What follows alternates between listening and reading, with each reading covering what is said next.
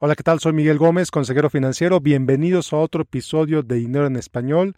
El día de hoy te voy a compartir 7 errores financieros que cometí en mis 20 y que bueno, mucha gente sigue cometiendo incluso en sus 50. Comenzamos.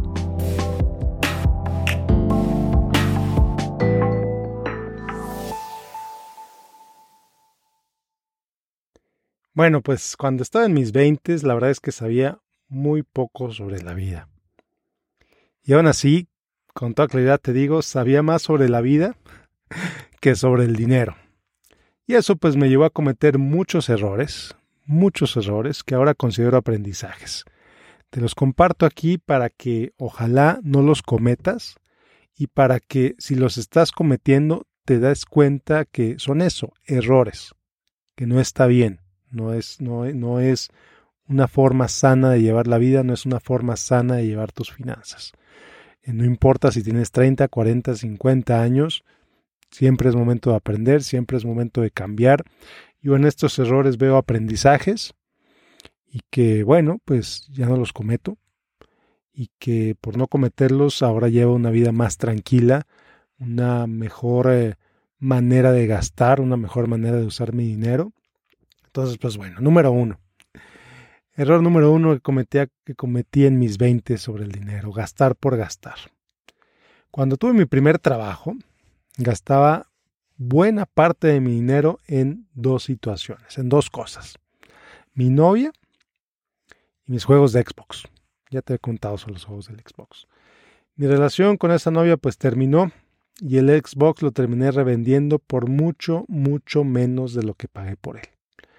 Y aquí te lo digo, no me arrepiento de haber hecho esos gastos. No me arrepiento de haber hecho esos gastos. Era lo que era importante para mí en ese momento.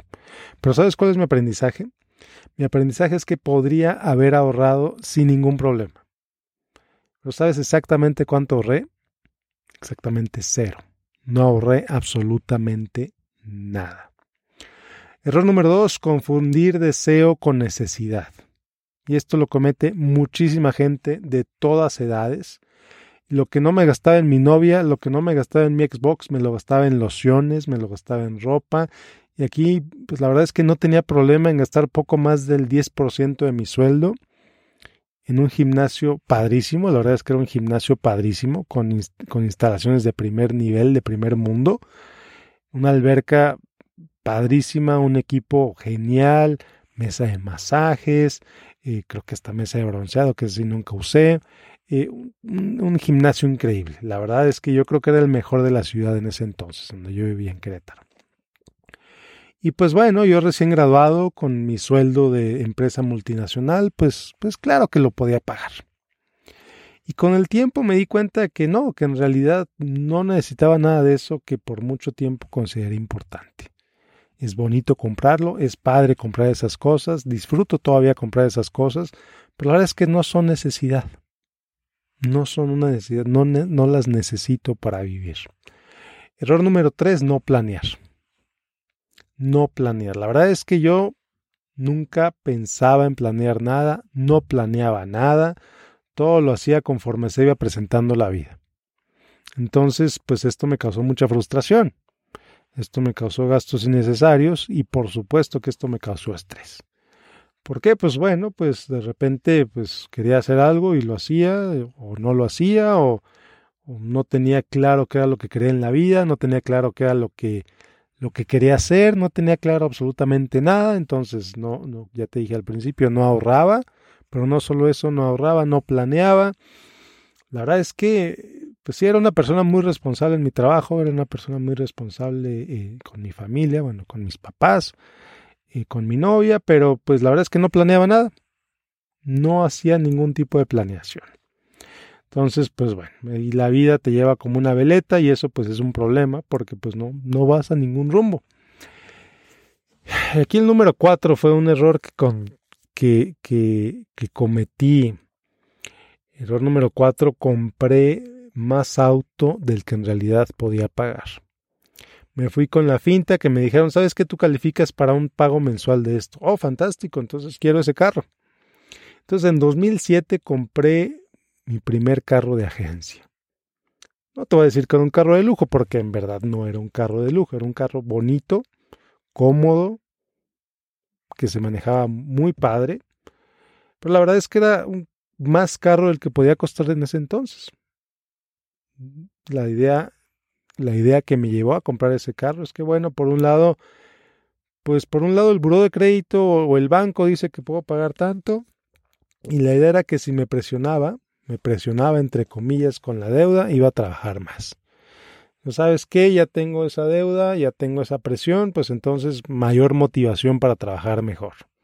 Claro que en ese entonces, en 2007, yo ya estaba casado, ya tenía una, una vida de pareja y, y, ese estrés, pues evidentemente, pues se iba a casa. Y eso no era nada padre, no era nada divertido. Entonces, ¿cuánta gente vive así? ¿Cuánta gente vive adquiriendo deudas?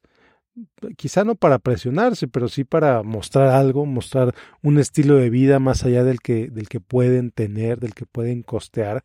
Cuánta gente se endeuda para, para que el vecino crea que tienes más. Y al vecino en realidad ni le importa lo que tengas. El vecino posiblemente tiene sus propios problemas, incluso quizá más grandes que los tuyos, así que ni se entera del auto que tienes, ni se entera del tamaño de la televisión que tienes, ni se entera y obviamente Jamás por la cabeza le va a pasar cuánto debes o cuánto tienes. A menos que tú se lo digas, por supuesto, pero es otra historia. Error número 5 que cometí y que sigo conociendo gente que, que no lo hace, independientemente de la edad, el no tener mis pagos en automático. Híjole, no te digo cuántos problemas me causó el no tener mis pagos en automático, cuántos pagos tardíos, servicios casi desconectados, Dos veces casi me cortan la luz, una vez casi me cortan el agua, una vez casi me cortan el gas. Ahí tenía el dinero, pero pues se me olvidaba hacer el pago. Alguna vez te comenté hace unos cuantos episodios una persona que conozco que gana cientos de miles de dólares al año y se le olvida pagar la luz y le han cortado la luz, le han cortado el agua, le han cortado el gas. Por no tener la disciplina, por no tomarse media hora, una hora del tiempo en programar los pagos de que se hagan de manera automática. ¿Sabes qué? Luz, tú te pagas este día, gas, tú te pagas este día, tarjeta, tú te pagas este día, seguro, tú te pagas este día y Sansan se acabó. Así de sencillo. Miguel, pero no tengo los ingresos para pagar eso. Bueno, pues entonces, si no tienes los ingresos, entonces quizá es momento de considerar si vale la pena seguir pagando todo eso. ¿No? Eso es otra historia. Entonces, no tener los pagos en automático a mí me costó muchísimo en pagos tardíos, me costó muchísimo en estrés, me costó en servicios casi desconectados, muchos problemas por no tener los pagos en automático. Error número 6, y error número 6, el no saber balancear la cuenta de banco. No saber balancear la cuenta de banco. ¿Qué quiere decir balancear la cuenta del banco? Bueno, saber que sí, a lo mejor el balance de tu cuenta dice que tienes, no sé, 3.500 dólares, pero considerar que en tres días se van a cargar 1.200 porque es el pago de tu casa, o que en cuatro días se va a cargar X, entonces, ¿cuánto tienes en realidad? El balance de tu cuenta menos lo que se va a cargar y menos lo que ya pagaste que todavía no aparece en tu cuenta del banco. ¿No? Los cheques que a veces tardan varios días en aparecer, si todavía usas cheques, yo la verdad casi no uso cheques, pero los cheques se tardan varios días en aparecer. O pagos que de pronto hiciste y que por alguna u otra razón se tardan varios días en aparecer en, tu cuenta, varios días en reflejarse. Bueno, es dinero que ya pagaste, pero que tu banco todavía no refleja que ya lo pagaste. Entonces, ese error, el no saber balancear la cuenta del banco, no sabes cuántos problemas me causó. Me causó cuentas sobregiradas, me causó pagos rebotados, me, causó comisiones, me causó gastos innecesarios, simplemente por no saber cuánto tenía en realidad en mi cuenta. Yo lo que hacía era, me metía a mi, a mi aplicación del banco, me metía a la página web del banco, decía, ¿sabes qué, Miguel? En tu cuenta del banco dice que tienes 500 dólares. Ah, maravilloso tengo 500 dólares. Bueno, pero la verdad es que se me olvidó que se iba a cargar tal, tal, tal y tal, y resulta que en realidad nada más tengo 100. Problema tremendo, problema tremendo el no saber balancear la cuenta del banco. Es un proceso que te tarda 10, 15 minutos a la semana. Si tienes todos tus pagos en automático, entonces es muy sencillo. Revisar, ¿sabes qué? Ya se cobró, ya se cobró, ya se cobró, ya se cobró. Fantástico. Listo, cuenta balanceada.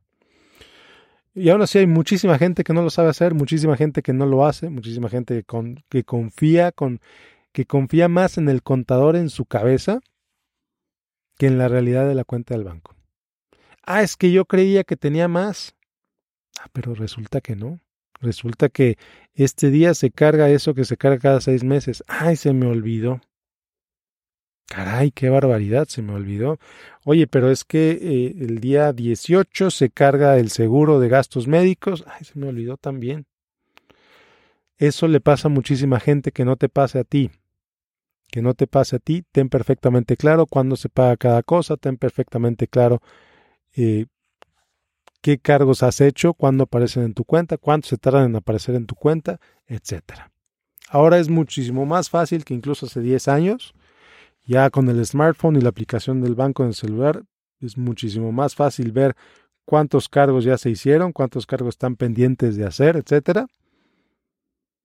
Entonces es mucho más fácil manejar una cuenta de banco de lo que era hace 10 años, de lo que era hace 15 años. Entonces no hay pretexto, la realidad es que no hay pretexto para hacerlo. Mucha gente no lo hace porque no sabe cómo. Hay muchísima información en Google para, enseñarte a balancear una cuenta.